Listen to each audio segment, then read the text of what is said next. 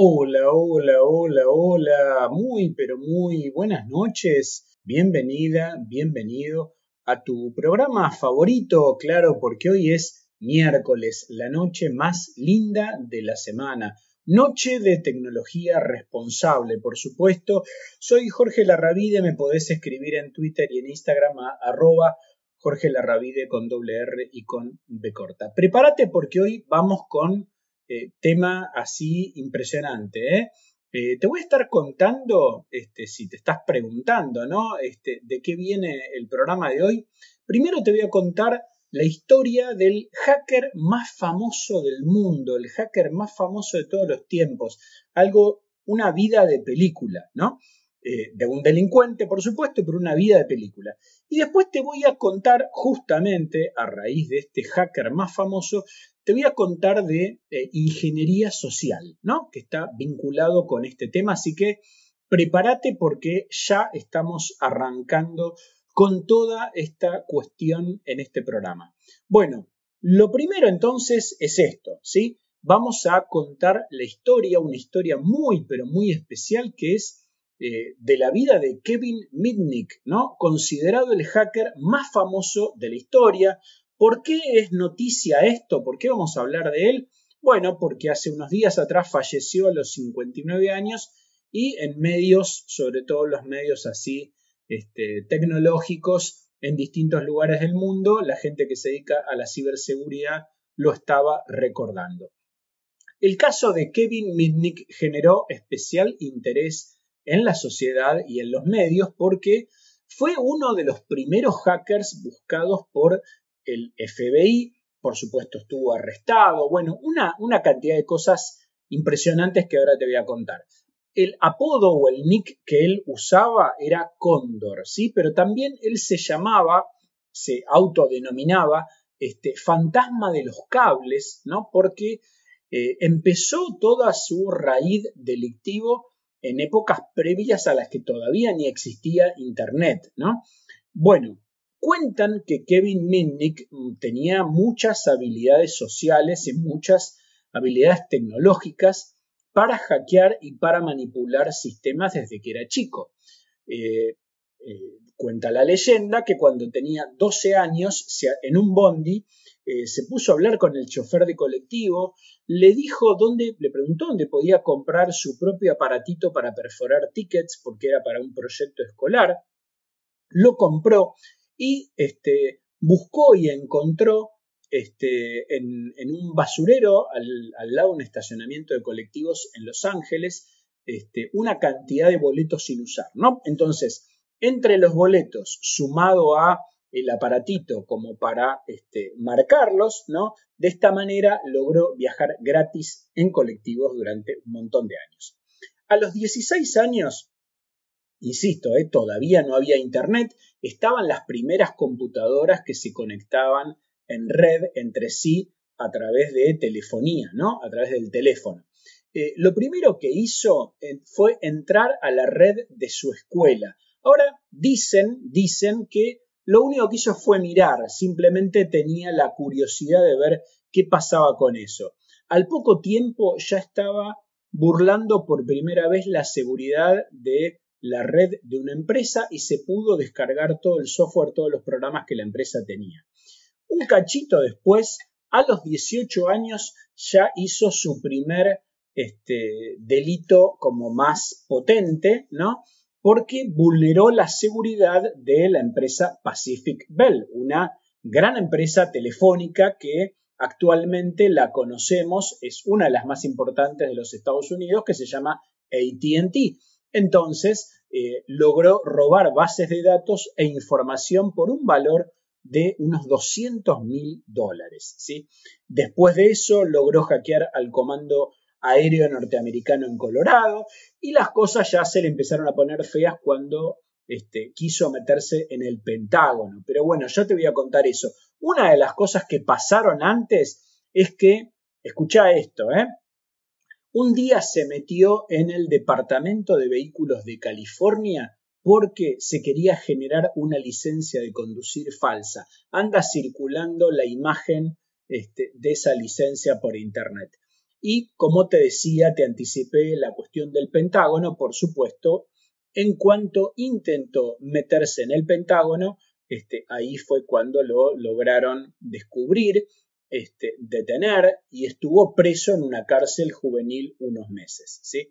Este, obviamente, una vez que volvió a la libertad, eh, cada vez se propuso objetivos más complicados, más complejos, y se propuso este, retos, digamos, como para ir a compañías especializadas en ciberseguridad. Fue denunciado ante el FBI, volvió a estar preso en el año 1988, fue declarado culpable de fraude con computadoras y robo de información, pero escucha esto porque estuvo bárbaro estas dos cosas que, te voy a decir ahora. Primero, el fiscal logró que cuando él estaba en prisión no pudiera tener acceso a un teléfono porque lo que decía el fiscal era, ¿no? Este, que desde la cárcel, si él tenía un teléfono a mano, era capaz de hackear cualquier cosa. ¿sí? Entonces le prohibían tener un teléfono eh, y acceder a un teléfono. Pero este caso generó tanto revuelo en todos los Estados Unidos, no solamente por el delito en sí mismo, ¿no? Este, sino por, este, o sea, por, el, justamente el, intentar este, violar la seguridad del Pentágono, sino porque eh, la otra cuestión que pasó es que eh, su abogado defensor generó una táctica de defensa que fue única. ¿Qué pasó? El abogado convenció al juez que en realidad Minnick no era un mal tipo, ¿no? sino que era un adicto, ¿no? Nada más que un adicto por las computadoras, algo parecido a, otra persona que puede ser adicto a las drogas, al alcohol o a las apuestas compulsivas.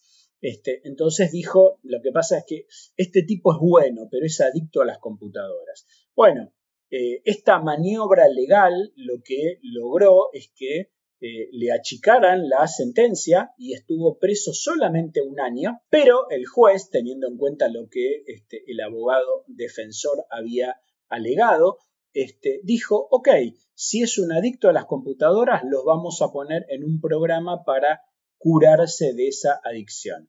Y este, esto es maravilloso. ¿Qué es lo que terminó pasando? Durante el tratamiento tenía prohibido acercarse, no podía tocar ni un teléfono, ni una computadora, ni un modem. De tan peligroso que lo consideraban y obviamente porque el argumento era que había que tratar la adicción. Qué increíble la historia que te estoy contando hoy. No te vayas de ahí, vamos a hacer la primera pausa, escuchamos unas lindas canciones y ya venimos con más tecnología responsable. Muy bien, bloque 2 de tecnología responsable. Te estoy contando te empecé a contar la historia de Kevin Mitnick, ¿no? El hacker más famoso, más famoso de la historia, hasta ahora por lo menos. Bueno, te decía que este hombre estuvo, este, terminó preso cuando estuvo este, preso más tiempo, cuando estuvo intentando hackear al Pentágono, eh, pero claro, al tiempo de estar en libertad, una vez más se propuso un nuevo desafío, ¿no? Otro desafío delictivo y en la Navidad del año 1994 eh, invadió la computadora de un señor de apellido Shimomura, Shimomura ascendente japonés, este, un eh, experto en sistemas de ciberseguridad, un físico computacional, una persona súper prestigiosa en temas de seguridad. Shimomura se dio cuenta que su computadora había sido hackeada, ¿no? Había sido invadida. Se dio cuenta también que este, habían utilizado un método súper sofisticado, que él, siendo, aún siendo un experto muy importante, nunca había visto, nunca se había cruzado con esa técnica para invadir la computadora. Este intruso le había robado su correo electrónico, le había este, robado un software para control de teléfonos celulares y le robó un montón de herramientas de seguridad que tenía en su computadora. Bueno, esto eh, fue parte del principio del fin para Mitnick porque Shimomura ¿no? ya tuvo como una cuestión de orgullo personal, porque es como que le mojaron la oreja, ¿no? Como decimos en el barrio, este, a un especialista de seguridad le hacen esto es, es algo personal. Bueno, entonces lo que hizo fue ponerse de acuerdo con el FBI este, para buscar la manera de lograr capturarlo este, a Mitnick y llevarlo a la cárcel. Estuvo preso, salió de prisión, este, la última vez que estuvo en prisión, cuando estuvo libre, fue en el año 2002, y acá podemos decir que estos últimos 21 años de su vida, 20, 21 años de su vida, acá de verdad logró cambiar su estilo de vida, ¿no? Porque ya, en primer lugar, dicen, dicen los que cuentan historias que el FBI lo este, convenció para que en lugar de seguir este, eh, hackeando y que lo atrapen y que lo metan preso y qué sé yo, le dijeron que era mejor cambiar de vida y que los ayude a ellos a descubrir gente que hacía lo mismo, ¿no?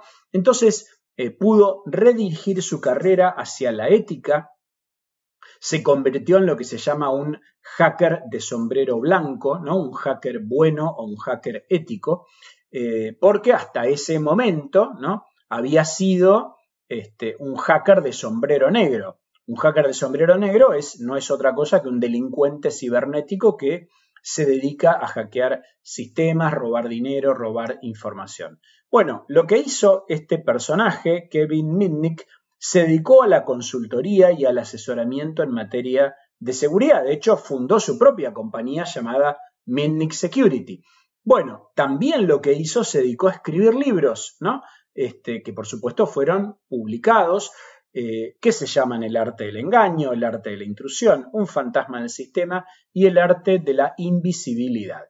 La vida de este hacker más famoso de la historia también llegó al cine, por supuesto. Si querés esto que te conté, lo querés ver en forma de película, podés ver la película Take Down. Take Down que está basada en un libro que tiene el mismo título, Take Down, que lo escribieron dos personas, eh, John Markov, que era el periodista del New York Times, porque como llegó a ser un caso tan resonante, llegó a la primera plana de New York Times y John Markov escribió sobre su historia. Y la otra persona, ¿sabes quién?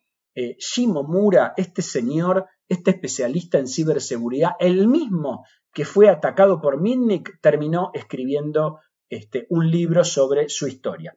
Así que te voy a contar lo último este, y te voy a cerrar con una frase muy interesante que Minnick decía, que dice lo siguiente, las empresas gastan millones de dólares en firewalls, en dispositivos de seguridad, pero tiran el dinero porque ninguna de estas medidas los protege contra el eslabón más débil de las cadenas de seguridad. ¿sí? Eh, ¿Cuál es este escalón, el eslabón más débil? Eh, las personas ¿no? que usan y administran computadoras. Esto a lo que se refiere Minnick eh, tiene que ver con algo ¿no? que hablamos en otras ocasiones y que ahora vamos a profundizar, que es el tema de la ingeniería social, las distintas formas de engañar y manipular. Los estafadores, presta atención, usan estos cuatro principios. ¿sí? Ellos se basan primero en que todos queremos ayudar, ¿no? Después en que eh, intentan generar confianza cuando hablan con nosotros. Lo tercero es que se dieron cuenta que a la gente no nos gusta decir que no y también se dieron cuenta que a todas las personas nos gusta ser alabados, nos gustan que nos doren la píldora también, como diríamos en el barrio. Entonces, con todos eh, estos artilugios, ¿no? Este, es como lograban engañar por ingeniería social. Es decir, que por miedo, por engaño, cuando te prometen un premio que es falso, eh, distintos artilugios para este, intentar engañarnos de robarnos dinero y robar, este, robarnos información. Por eso te repito ahora una frase que ya me escuchaste otras veces, si vos sos de los oyentes, de las oyentes fieles de este programa, siempre te digo que es más fácil hackear a una persona que a un sistema, claramente, porque un sistema y cada vez más los sistemas están más preparados y tienen un montón de medidas de seguridad para poder protegerse, pero las personas no tenemos todas estas barreras que tienen los sistemas, ¿sí? Con lo cual, acá la recomendación final es que estemos siempre atentos, que cuidemos nuestra información, nuestra privacidad, nuestras claves, ¿no? Recordá que tu información y tus claves son igual de importantes que la llave de tu casa. Así que cuídate. Vamos a hacer la segunda pausa y ya venimos con más tecnología responsable. Bloque 3 de tecnología responsable de hoy me están escribiendo porque están fascinados con la historia. Me está, explotando el WhatsApp de gente que me dice, qué bueno, Larra, todo lo que contaste de, este, realmente es una historia de película, pero es real, ¿eh? Este, de este señor Kevin Mitnick, el hacker más famoso de la historia. Vamos a hablar ahora justamente de todas estas técnicas para que puedas estar más protegida, para que tengas más información, protegerte más sobre este tema de la ingeniería social que te nombraba recién. La ingeniería social, este, como recién te contaba al final del bloque anterior, eh, trabaja sobre nuestra naturaleza, sobre la naturaleza humana. ¿no? En lugar de ser un ataque informático técnico sobre un sistema, lo que hacen es hackearnos a nosotros, hackean a las personas, ¿sí? Manipulan a las personas para que las personas comprometan la seguridad ya sea de ellas mismas o ya sea de las empresas o de los organismos públicos donde trabajen. La ingeniería social manipula a las personas justamente para que compartan información que no deberían compartir. Es como si alguien te convenciera, ¿no? Vos sabés que está mal que le digas tu clave del cajero automático o del home banking a alguien, pero lo hace de tal manera, es tan habilidoso, ¿no? Es tan manipulador y tan habilidoso que se lo terminás diciendo. Vos sabés que no le tenés que contar a nadie si tenés o no dinero en tu casa o cuánto tenés, pero lo hacen de tal manera y son unos delincuentes tan habilidosos que se lo terminas contando. Entonces, esta manipulación ¿no? Este, se puede utilizar para distintas cosas, para compartir esta información confidencial, para descargar un software que no se debería descargar, para visitar sitios web que son este, absolutamente confidenciales y que no se deberían visitar, para enviar dinero a delincuentes ¿no? o distintos activos de seguridad personal o empresarial.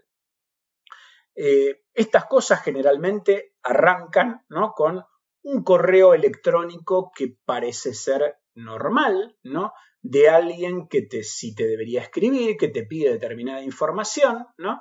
Eh, lo, clásico que hemos hablado, ¿te acordás cuando hablamos de phishing? Por ejemplo, este, ¿qué te dicen? Eh, supuestamente está el logo de la marca de tu tarjeta de crédito, que te dice que hay algún problema, este, y que tenés que entrar a actualizar datos. A veces puede que recibas una llamada o que te manden por WhatsApp un mensaje con una amenaza, ¿no? Y te la creas.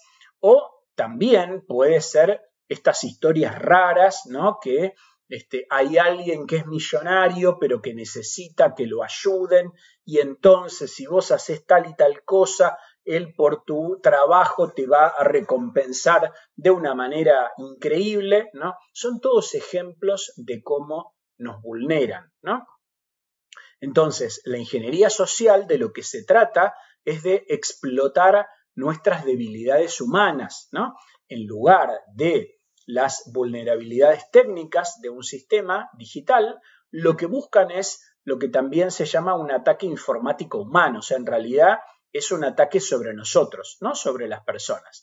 Eh, en algunos casos los ciberdelincuentes este, también utilizan estas técnicas de ingeniería social para obtener eh, datos personales, como te decía antes, credenciales de inicio de sesión, o sea, por ejemplo, que vos le digas cuál es tu usuario y tu clave de tu correo electrónico, este, vos podrías decir, bueno, pero ¿y qué importancia tiene? Yo no, tengo nada raro en el correo electrónico. Claro, pero el correo electrónico es un mecanismo de validación de otras cosas. Entonces, si alguien puede entrar a tu correo electrónico, puede cambiarte claves, puede cambiarte claves en un banco, puede hacer un montón de cosas.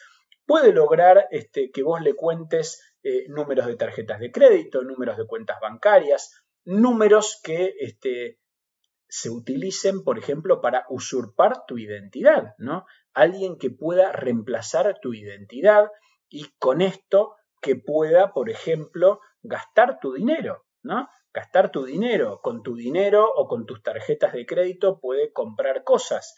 el delincuente puede comprar cosas o incluso también, no sé si decir peor o no, también ocurre que eh, incluso puede pedir un crédito en tu nombre. ¿sí? Esto pasa, entonces lo que termina ocurriendo es que la persona la roban dos veces porque no solamente le roban las credenciales, sino que si le pidieron, por ejemplo, un crédito a un banco en tu nombre, vos después eh, le, tenés, le debés la plata al banco, porque el banco lo que te va a decir es vos me pediste el crédito y vos tenés que demostrar que en realidad te hackearon, ¿no? Y este, te sacaron el préstamo, te vaciaron la cuenta este, y que pasaron un montón de cosas, ¿no? Entonces, eh, así hay un montón de cuestiones que tienen que ver con estos ataques de ingeniería social, ¿sí? Eh, pero bueno, eh, hay que tener mucho, mucho cuidado, ¿sí? también se usan a veces estas credenciales para plantar el ransomware, ¿no? El ransomware, recordemos que este, tiene que ver con esta especie, digamos, de secuestro de información en una computadora, ¿no? Que se bloquea el acceso a la computadora y se pide un rescate, como si estuvieran secuestrando a una persona y pidiendo un rescate. La ingeniería social le llama mucho la atención a los ciberdelincuentes, ¿no? Porque eh, es una manera de acceder a redes, a dispositivos, a cuentas digitales, ¿no? Y a veces puede hasta ser más fácil que hackear sistemas, firewall, eh, antivirus, controles de ciberseguridad, ¿no? Por ahí les da mucho menos trabajo, este, transpiran menos y logran hasta este, más resultado. Por eso trabajan con estas ideas que te contaba antes que tienen que ver con la motivación humana, ¿no? O sea, por ejemplo, si alguien te alaba y te dice, ah, no, porque vos sos el mejor en esto, y, y logran generar confianza, después en un momento este, te llevan la conversación para otro lado y vos les terminás contando cosas que, este, que no les tenés que contar. Acá sigo recibiendo, es increíble, WhatsApp este, felicitando por este tema. Manipulan nuestras emociones, los instintos de las víctimas, ¿no? Así que impresionante, impresionante eh, toda esta cuestión de la ingeniería social. No te me vayas de ahí, voy a hacer la última pausa Escuchamos las canciones más lindas que existen en esta radio y vengo con el último bloque de tecnología responsable. Cuarto y último bloque de tecnología responsable de hoy y se nos termina este programa interesantísimo, interesantísimo.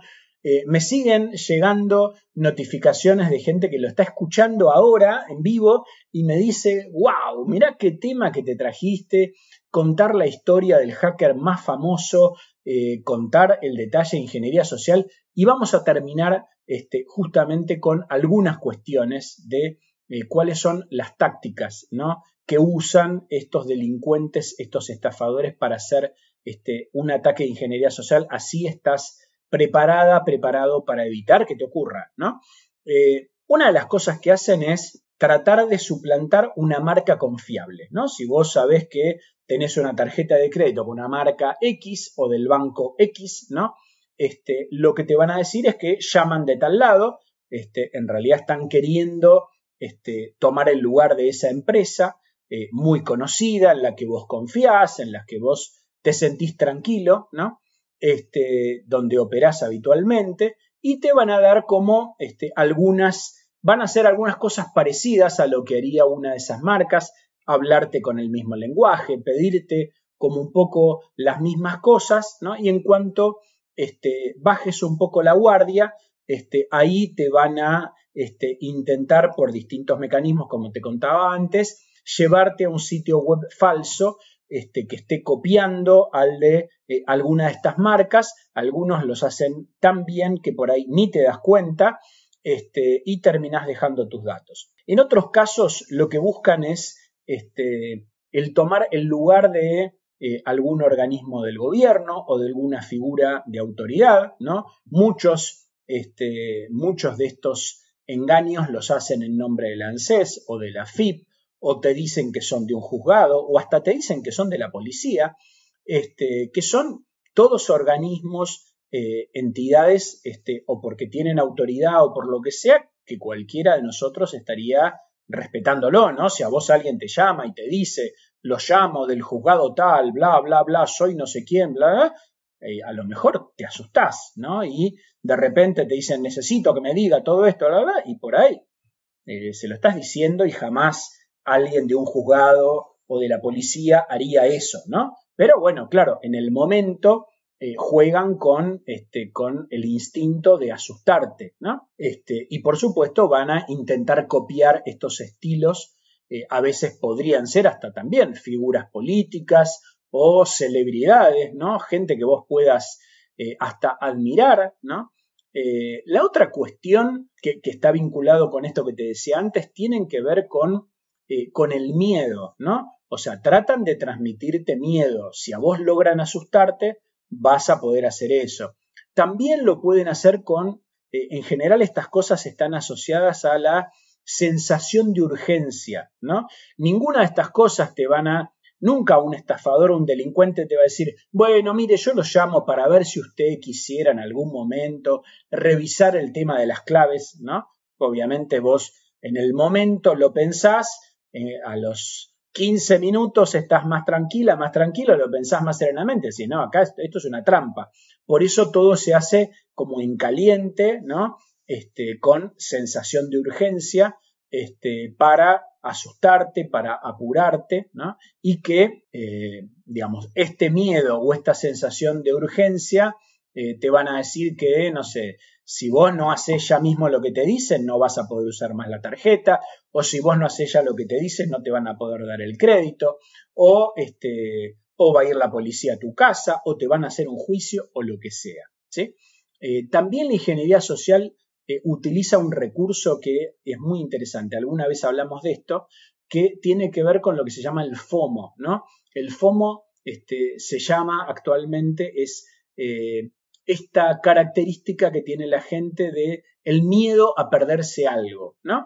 Entonces le crea un tipo de urgencia diferente. Imagínate todos estos días que en Argentina estaba Luis Miguel, ¿no? Entonces eh, vos posteás en redes sociales que sos fanática de Luis Miguel y ponele que alguien te llama con el argumento de que fuiste elegida para regalarte entradas y para tener un meet and greet y conocerlo en persona y sacarte una foto. Alguien te, te prometió todo eso y listo, le entregaste las claves, le dijiste todo, ¿no? Este, entonces, eso no es tan difícil de hacer este, si alguien sabe por dónde entrar, ¿no? La cuestión tiene que ver que buscan por dónde entrar. También apelan a la codicia, ¿no? Apelan a la codicia, donde, este, por ejemplo, hay una muy conocida que se llama la estafa nigeriana, ¿no?